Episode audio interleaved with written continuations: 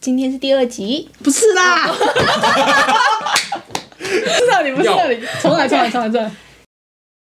下午三点，异国时光，我是 Naya，我是 Amy。与你分享异国大小事。我们今天是第二集，如同我们上一集提到的，我们今天有一个 Amy 一直强调我们觉得的重量级嘉宾。那不然我先讲好了，我忘记是到底是谁跟我说的，就是他的故事。还没认识他之前，我就会觉得他是一个如神一般的存在。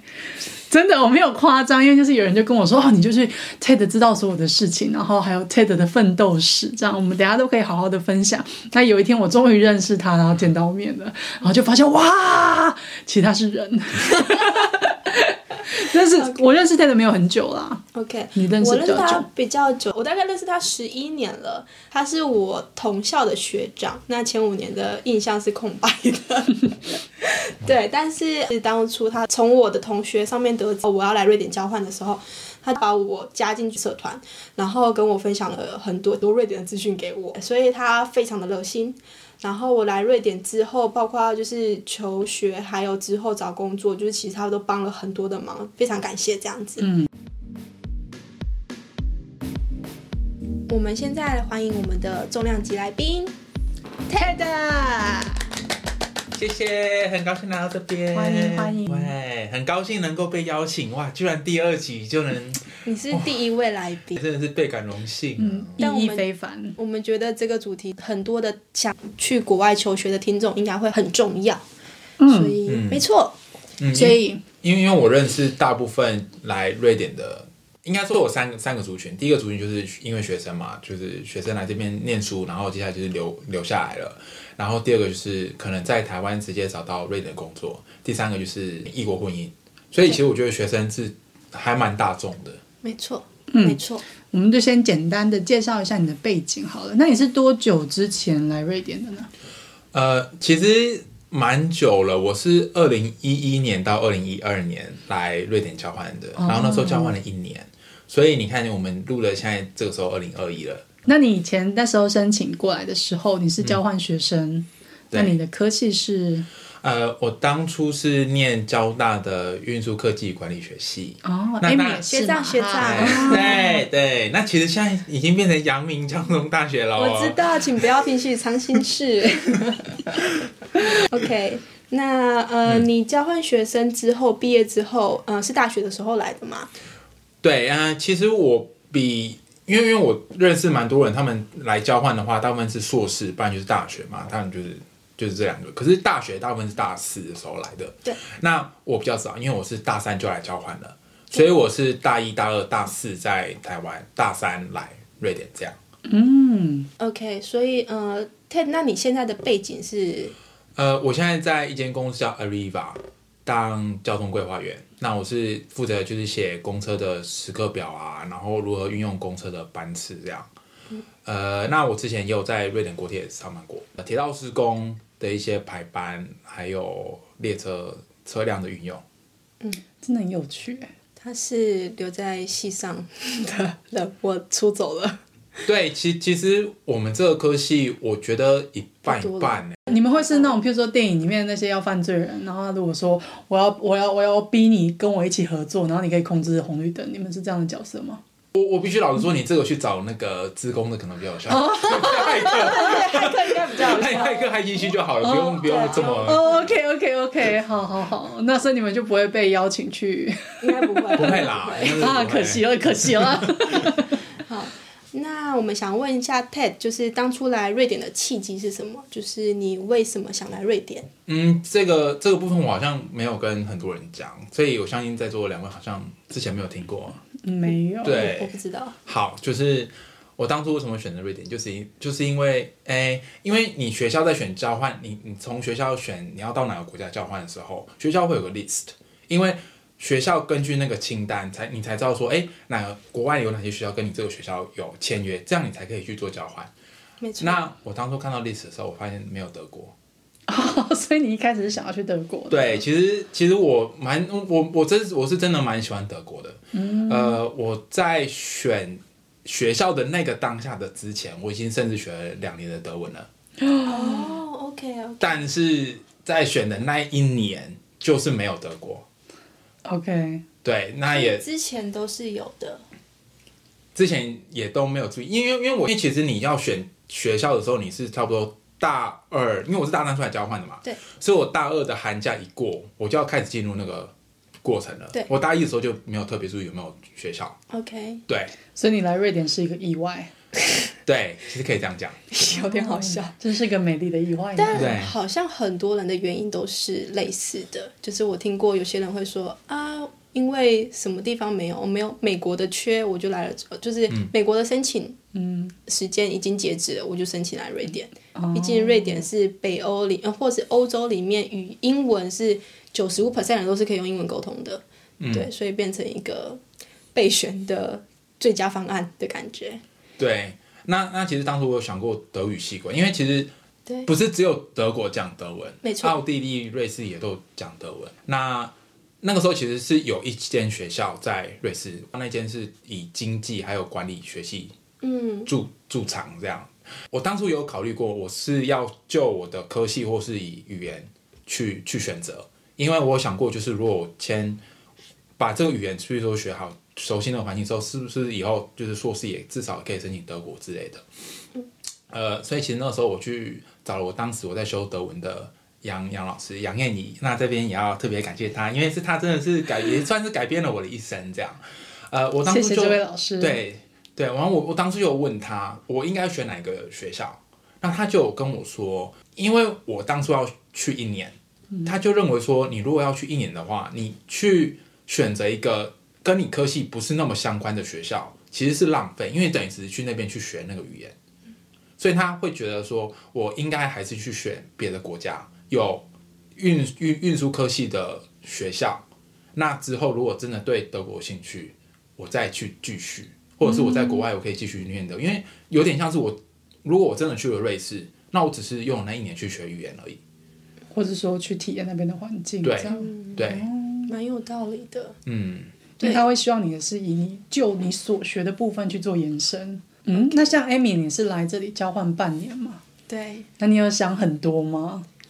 我的意思是说，你有去想过说，哎、我要延伸我的所学啊，或者说，还是你就像刚刚 Ted 说的，嗯，没关系，只有半年。没有诶、就是呃，其实当初来交换，纯粹是觉得学生的生活要结束了，我想要来交换学生休息个半年，就是玩的意思。对，所以我觉得半年就够了。那呃，我觉得还是会以科系为重，是我想要比较一下我在台湾所学这样的科系跟国外所学，就是类似相相似的课程下，就是我学到的东西会是怎么样的差别，还有是所学或者教学环境是什么样的差别。所以呃，我还是那时候还是选以科系为重的，就哦，是这边很有趣，我想要探讨一下。那你们两位有觉得这里的教学方式跟整个的环境跟台湾有很大的差别吗？ 有有直接就说有，超大的有没有？如果就是简单的描述一下，你们会怎么去？我觉得是作业，还有一些老师的上课的方式，像是在台湾的作业的，我自己读大研究所的时候的作业比较多会是，呃，纸本回去，然后譬如说是呃用公式啊，或者是解题的那种的作业，然后比较会是个人的，每个人交一份报告那种的，对。但是在这边读读硕士的时候，很多时候都是报告，那报告是根本就是一个接一个延续。分组的话，会是老师规定你跟谁同组，所以是老师分组。我当初是跟三个瑞典同学同组，那他们当初约的时候，我其实蛮讶异的是，他们都跟我约早上八点，然后我们一起讨论一整天。吃早餐吗？没有，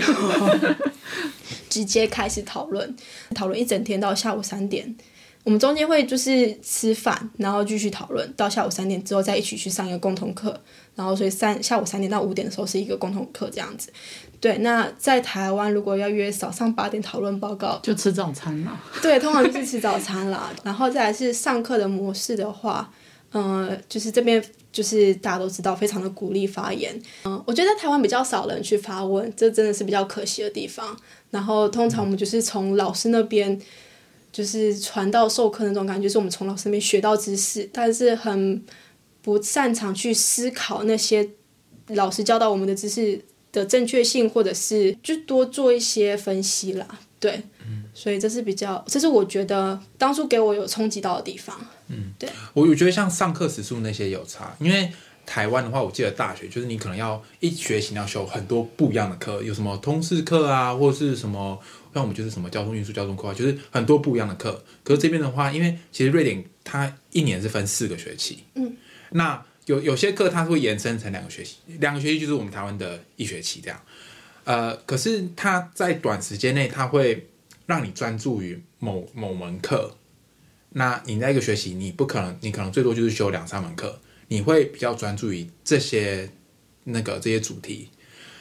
然后这边的上课时数也比较短，所以它就会有比较多的时间让你就是做刚刚 Amy 说的这些呃小组分组去讨论就，比较有深入的机会，嗯，对，而不对是就是你知道有点像沾酱油一样，因为我觉得有一些时候其实台湾大学的课程在分配上面的确就会像你们讲的这样子，就是我们要学很多，嗯，可是都很杂，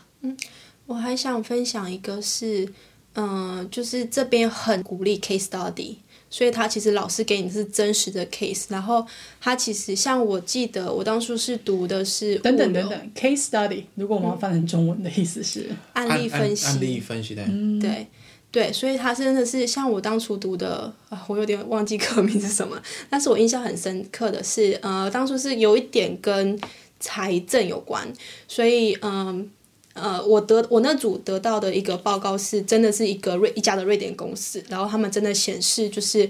呃，连续两年的财收是亏损的状态。那他给我们他们所有的，包括物流的资料，包括他们是用什么去那叫什么啊？外包，外包就是外包给什么地方啊？然后花了多少钱？所有的资料都给我们，然后要我们做一个 case study，然后去分析我们可以怎么样把他们财政去提升起来。然后期末报告的时候，就是我们真实报告给那间公司的 manager，、哦，这个好酷哦，而且他们很感谢我们做的报告。嗯，对，所以嗯、呃我觉得那个感觉是真的很产不学合作的概念呢、对，但是在台湾好像比较少这样方式。对，因为这边很多就是实例，像我也记得我去修过一门大众运输的课，然后他就是给我们吃了跟我们真的的一个那个区域，然后叫我们去规划，就是去重新去规划整个大众运输应该怎么。怎么规划？那我们在最后期末 presentation 的时候，甚至是呃，斯德哥尔摩省的那个运输公司是有派人来听我们哇，上课的，就是有看我们这些 presentation。呃，当然我们能够知道说，他也不一定会把这些资料带回去，但是就会让我们感觉说，哎，是有人真的是他们愿意很听相信我 们，对对，他们也很愿意接受不同的 idea。嗯，这样我觉得这蛮重要，因嗯为我相信相关的类似这种 case study 在台湾应该也是有，只是说可能到比较容易虎头蛇尾一点啦。嗯，应该这么说。对对对，所以这个是我们可以再加强的地方。哎，我们要加强什么？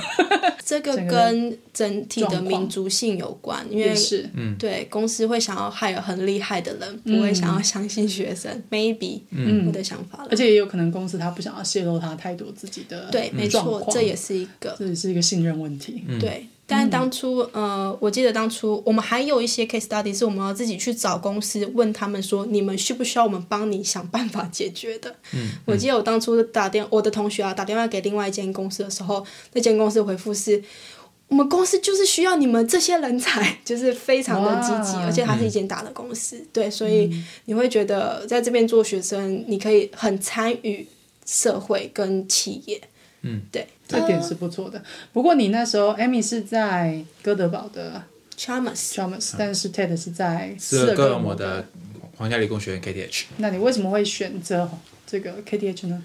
呃，其实这里有当初讲起来蛮好笑，哎，你的理由应该都还蛮好笑的。对对，呃，当初我在看那个 list，那杨老师都已经推荐我说我应该选择科系了。那当初在那份 list 上面，我只剩四个学校，三个在瑞典，第一个就是 KTH，第二个就是 Amy 当初念的 Chalmers Chalmers，第三个是瑞典的林雪平，第四个是丹麦的 DTU。呃，DTU 它本身的运输的这方面，它很强。也很强，对，呃，所以当初最后我在 KTH 跟 DTU 后面在那边选，后来我选择了斯德哦 哥尔摩，理由、理由就只有两个，因为我想要去比较大的国家，因为比较大的国家，因为丹麦比较小，哦，你说，就是比较想对啊，因为台湾你知道就是那么小，可是你往下走就可以到很很快就可以到法国啦。可是哦然后可是其实这也是为什么我会选瑞典，另外一个我会选瑞典，因为呃，在欧洲你去玩的时候，大部分是搭飞机，你瑞典就是因为够远，所以它的航线够多。其实你去你看，连这个都先考虑进去了。对我你这不是连这说个你都是考虑要来求学，然后延伸你的所学吗？没有这个当然 你就都把是旅游附放进来附了附附附加附加价值，附加价值是的，这就是 TED 厉害的地方，我对们都不会想这么远。然后另外理由就是因为我觉得斯德哥尔摩的就是铁道运输感觉比较多，就是比哥本哈根还多。嗯哦，对，还有还有另外一个理由我忘记了，就是其实瑞典是北欧五国，也就是冰岛、挪威、瑞典、芬兰、丹麦里面生活费所需最低的国家。哦，对，其实其实这个是蛮多人会蛮讶异的一个地方，生活费的部分我们可以聊聊，嗯但是这也是我选择后来选择 KTH 的一个原因。对，嗯所以，如果想要来瑞典求学的听众，就是你们也要思考一下，你们想要来的最主要的原因是什么。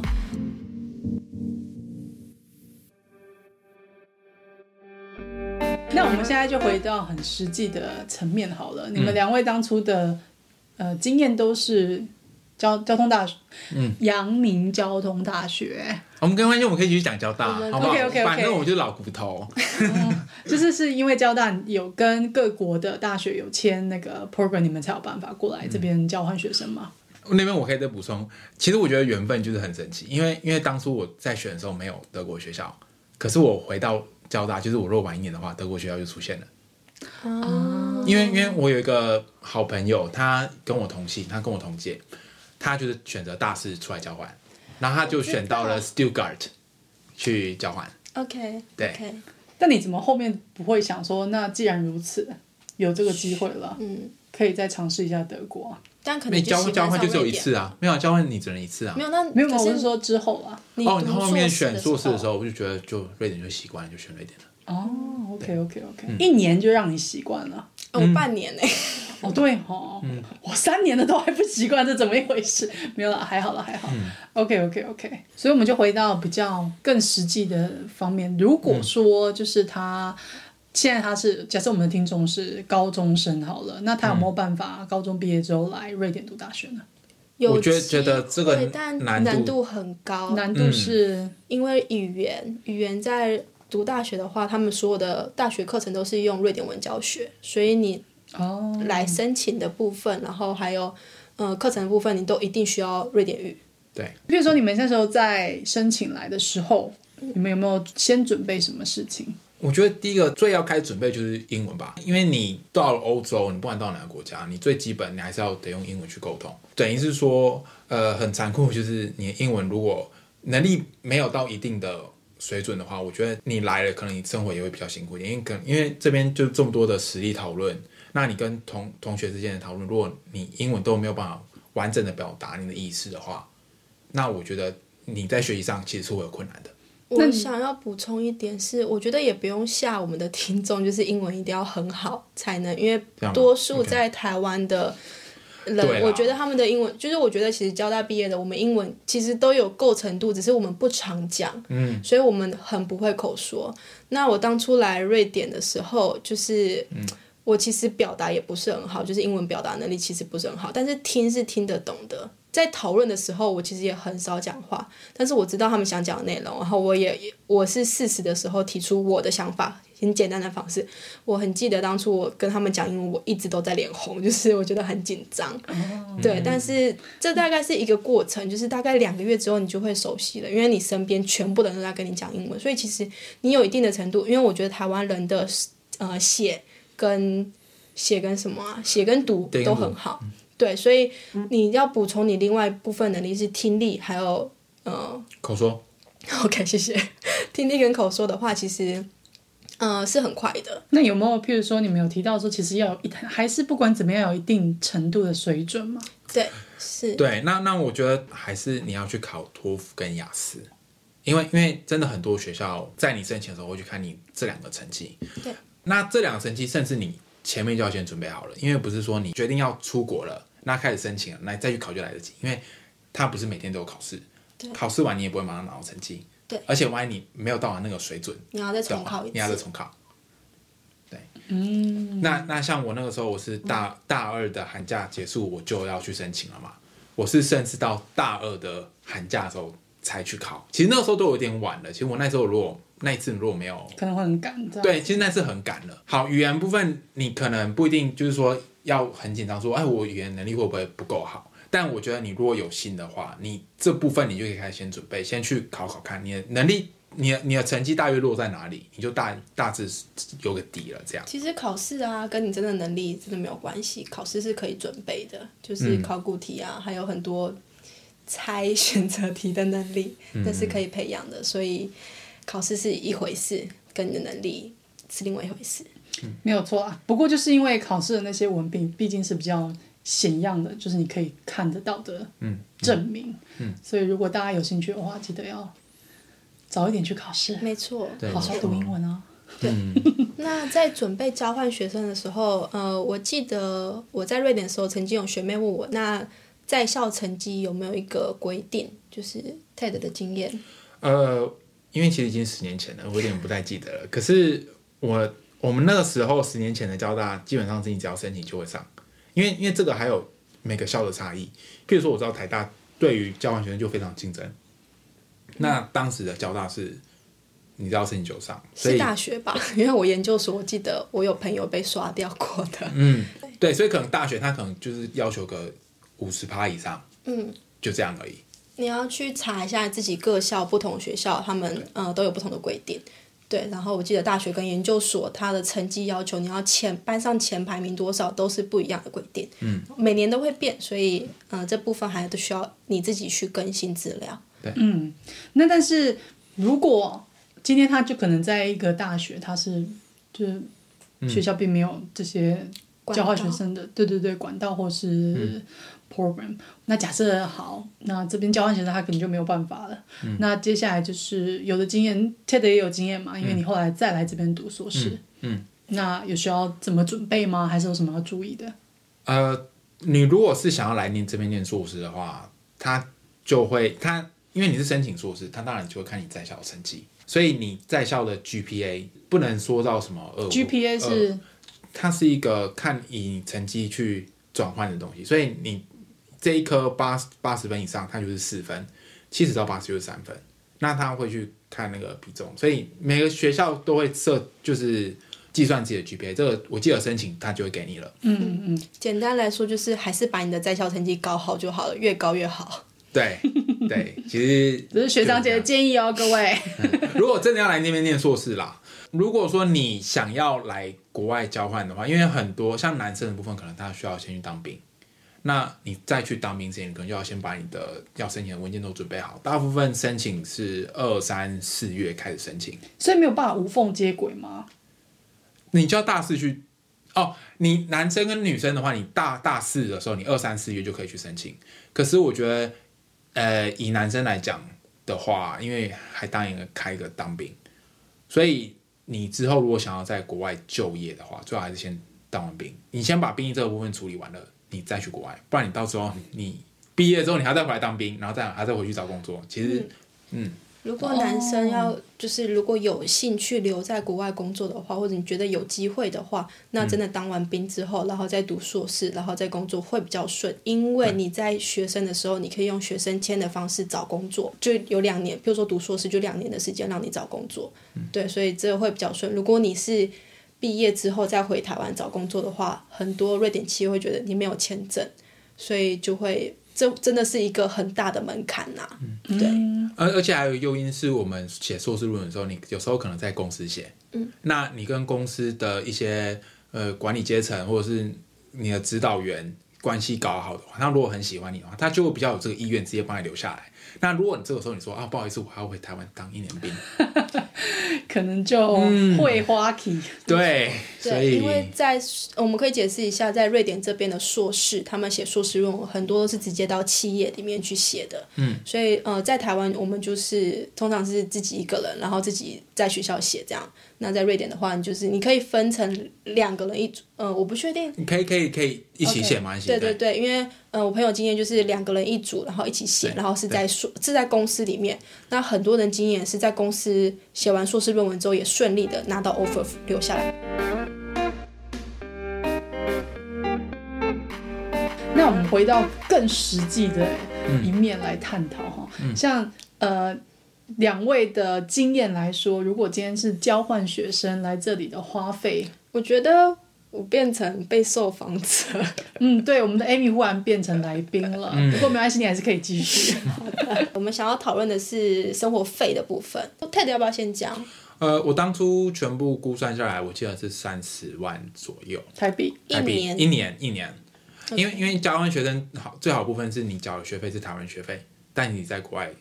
上课，哦对，哦，OK OK，这真的很棒，就是因为我们等一下可以讲一下在瑞典这边的学费。对，哦我先讲一下我是半年，那其实跟 Ted 一样，我就是大概差不多是十五万左右。在在瑞典比较大的花费就是住。住，我觉得基本上都都是到一一半以上，或是甚至到没错六六七成了。没错，那剩下就是一些吃跟交通，这这这三个是嗯最主要花费的。你们当时住是住宿舍吗？学校的宿舍那学校宿舍是多少钱呢？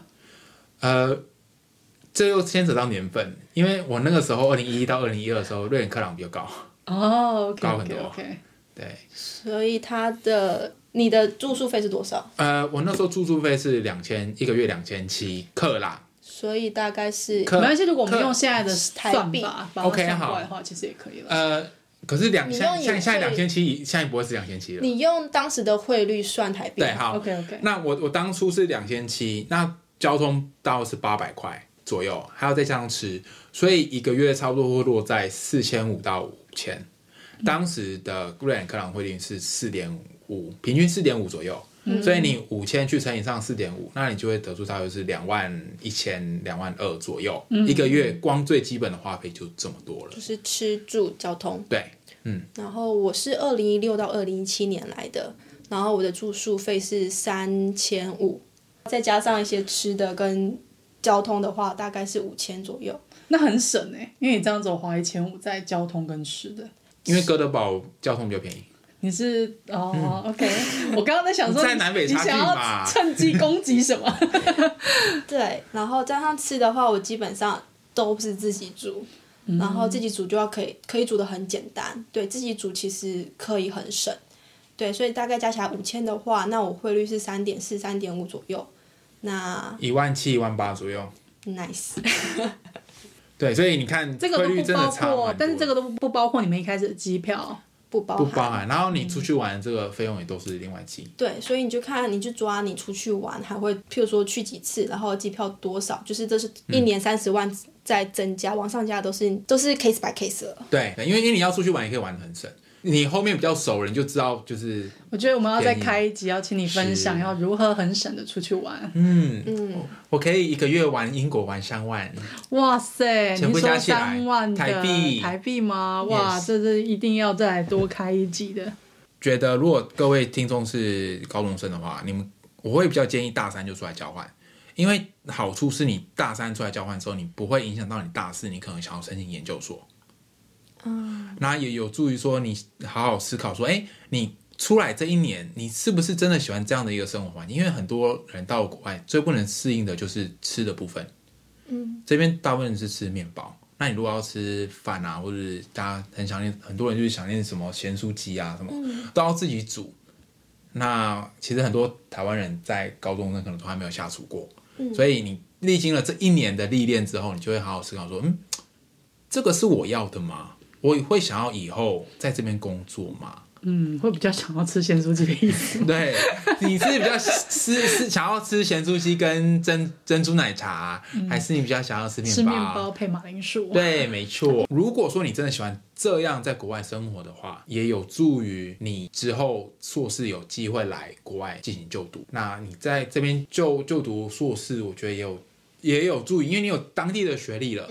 这边的学校也会比较嗯会加分。嗯会会没错真的会有加分。没错，对，我觉得我蛮赞同的耶，是呃，如果你能提早出来的话，你能提早去，就是你探索，你越早探索越多，你就越知道你的目标要设什么，就是你尝试之后你才知道。那其实我没有想过我会留在瑞典。对，所以我当初只是觉得，嗯，我研究所毕业之后，我可以花个半年时间来这边体验一下新的生活。那我之后再回台湾工作会比较甘愿一点。对，但是来了之后发现，我其实蛮后悔，是我没有越早一点去确定我的目标，或者是越早来这边，然后体验生活这样子。如果有人觉得，嗯，maybe 出国我有点兴趣的话，我觉得越早出来是嗯越好的。像你们今天的分享啊，不是只适用于想要来瑞典读书的人，其实就是想要到国外去读书的人，其实都可以把这个建议记在心里面，嗯然后可以帮自己规划一个时间表。嗯对，哇，那今天真的是很开心，有 TED 帮我们分享这么多，我们还决定还是要再讲第二集，因为我觉得我们今天只有分享到行前的部分。嗯，对，那泰德应该还是他在这瑞典这么久了，他一定还有很多更深入的当学生的经验分享。所以 TED OK 哈，在第二集。嗯好，可以接受其实哈很高兴之后居然还有这个荣嗯，幸，你等一下可以去外面领个饼干。哇， 我们下一集会是专注在呃，当你人在瑞典，你在这边体验这边学生生活的时候，虽然说 Amy 是我们的主持人之一，但是她也是会分享她的经验。然后当然还有包括 Ted 他，因为他经验也蛮多的，我们会再分享更多。那另外我们也会再特别提到去年对于交换学生的其实是一个很大的冲击。对，很大的影响。那我们也可以再深入的讨论。所以谢谢今天各位的收听，《那我们下次下午三点再继续与你分享，生活大小事》，拜拜，拜拜。你没有说拜拜。没有讲，我我你要没有说拜拜啊你刚刚没有